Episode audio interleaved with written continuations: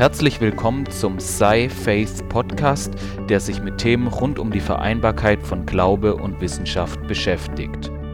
Ich bin Josua Göcking, studierter Physiker und Autor des Buches Sci Faith. In der heutigen Podcast-Folge wird es um die Tiefe des Wortes Gottes gehen.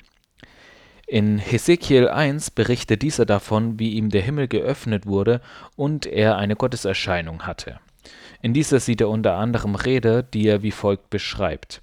Das Aussehen der Räder und ihre Verarbeitung war wie das Funkeln von Türkis, und die vier hatten ein und dieselbe Gestalt.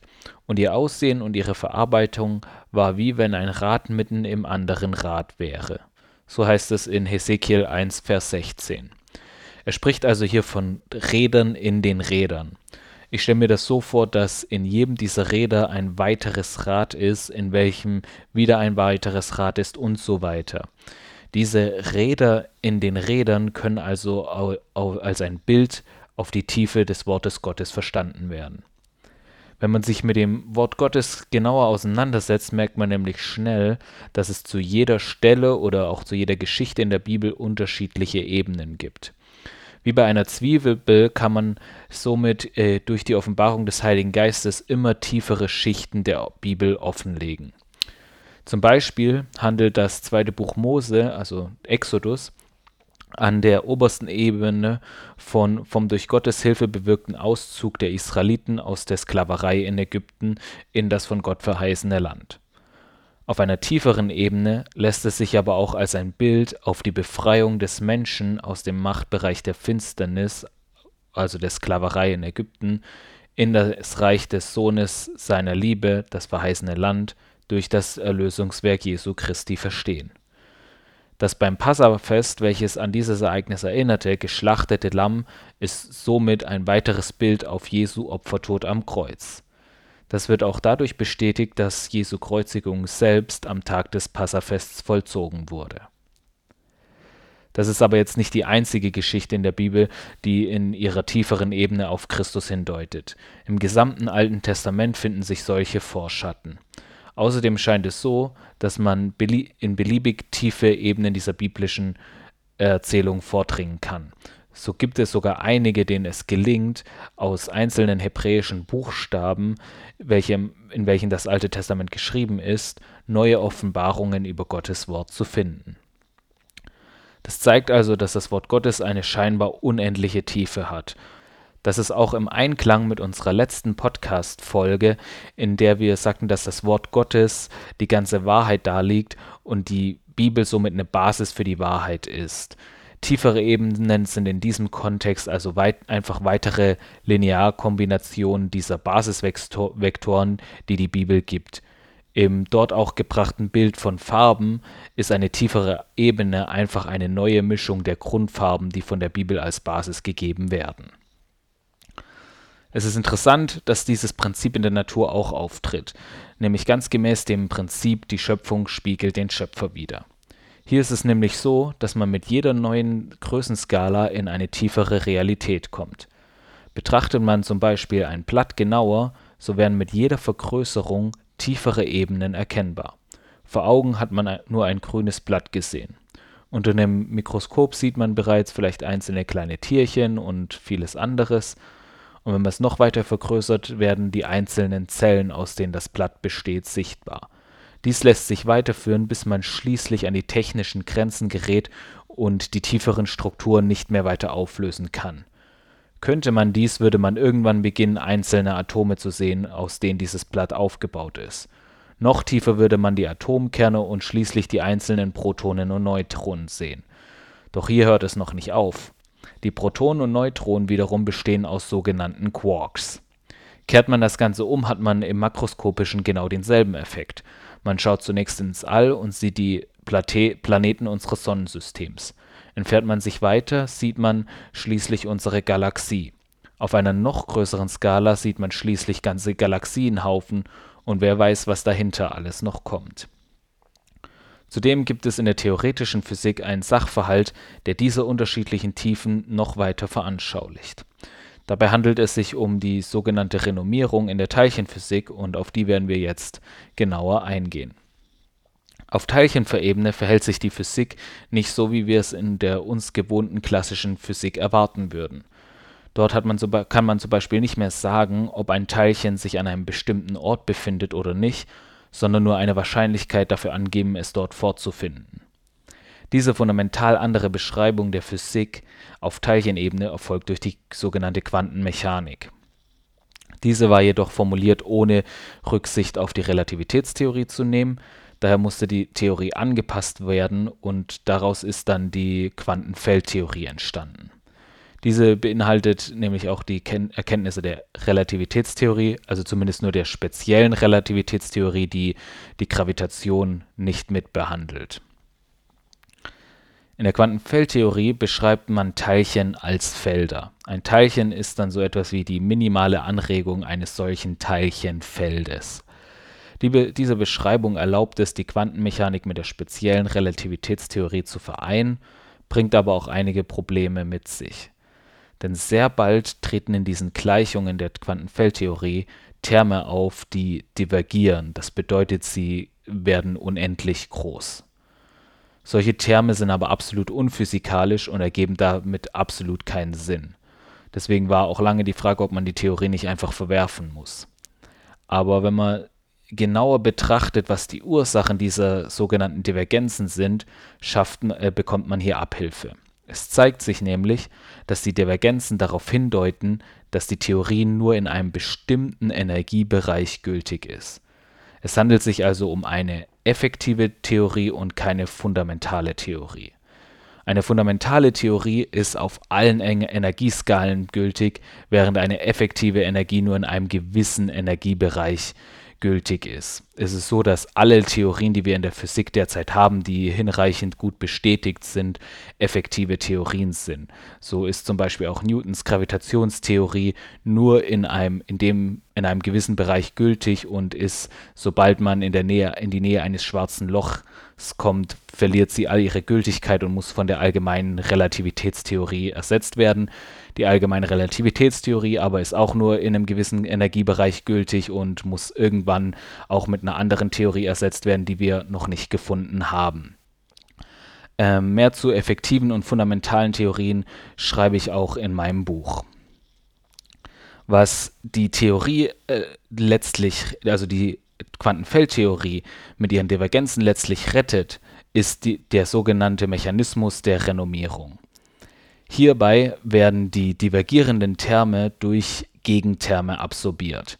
Diese Gegentherme sind Konstanten der Theorie, wie zum Beispiel die Vakuumenergie.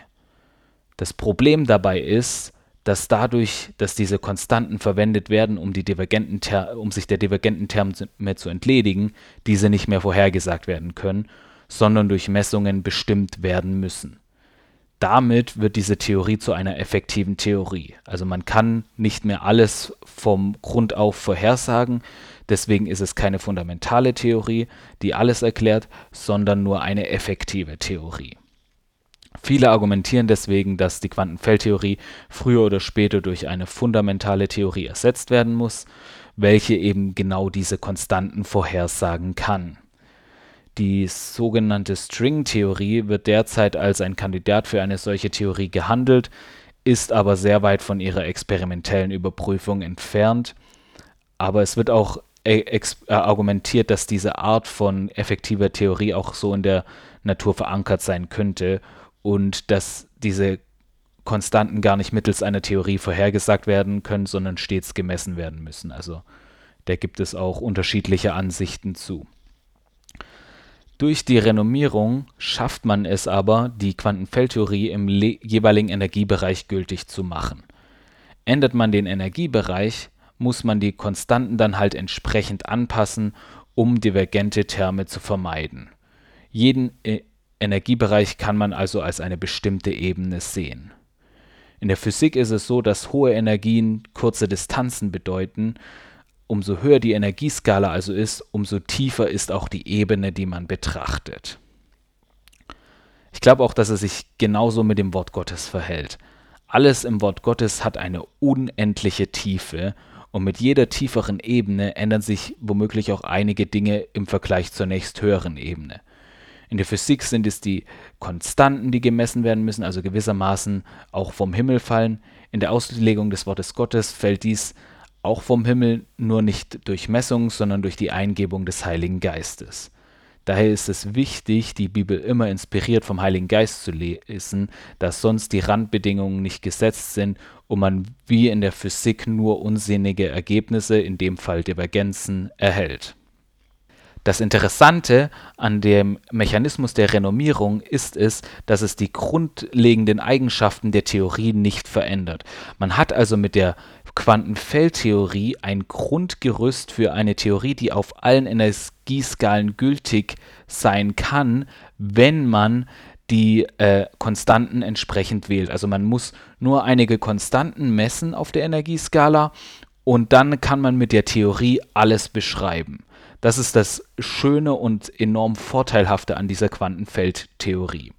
Und ich glaube, es ist auch ein Bild darauf, wie mit biblischen Wahrheiten umgegangen werden muss. Es gibt ein Grundgerüst, äh, das alle Wahrheit ist und mit jeder, in jeder tieferen Ebene ist dieses immer noch vorhanden, auch wenn sich einzelne Dinge ändern mögen. Und ich glaube, in der Bibel ist das die ist das die Wahrheit des Evangeliums. Ist das Grundgerüst ist, das Evangelium und das Erlösungswerk Jesu. Aus, wenn man alles aus diesem Blickwinkel heraus betrachtet, bekommt man auf jeder noch so tiefen Ebene die richtige Wahrheit. Und man sieht auch in der Bibel, dass alles immer auf Christus hindeutet. Je in, auf jeder tieferen Ebene findet man in aller Regel eine noch tiefere Offenbarung über das Erlösungswerk Jesu.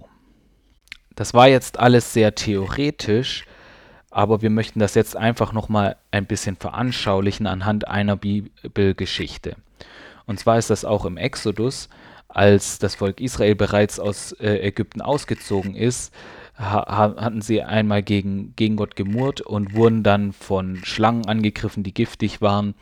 Und als Hilfe dagegen hat äh, Gott gesagt, sie sollen eine eher eine Schlange aufhalten, die auf einem Pfahl befestigt ist und jeder, der von einer solchen Schlange gebissen wurde, kann, wenn er auf die Schlange äh, schaute, wurde er instantan geheilt. Und das ist ein Bild auf die Heilung, welche man durch Jesu Tod am Kreuz erhalten hat. So sagt es Jesus selbst in Johannes 3, 14 bis 15. Und wie Mose die Schlange in der Wüste erhöht hat, so muss der Menschensohn, also Jesus, erhöht werden, damit jeder, der an ihn glaubt, in ihm das ewige Leben hat. Also während es bei den Israeliten war und, und in der Geschichte war die Ebene, es gab diese eherne Schlange und wenn man auf diese schaute, wurde man von dem zuvor erlittenen Schlangenbiss geheilt. Im tieferen Bild ist es jetzt so, in der tieferen Ebene ist es jetzt so, dass diese eherne Schlange ein Bild auf den Kreuzestod von Jesu ist und wenn man auf ihn blickt, wenn man äh, dies erhöht und auf die äh, dadurch erwirkte Erlösung blickt, bekommt man das Heil, das er durch dieses Erlösungswerk bewirkt hat. Im Beispiel der Renommierung, wo es so war, dass das Grundgerüst äh, festbar und sich nicht ändert, während die einzelnen Konstanten je nach Energieskala angepasst werden mussten, ist es hier genauso. Das Grundgesetz, die Grundwahrheit des Erlösungswerkes ist die gleiche, nur dass hier in der tieferen Ebene Dinge angepasst werden müssen.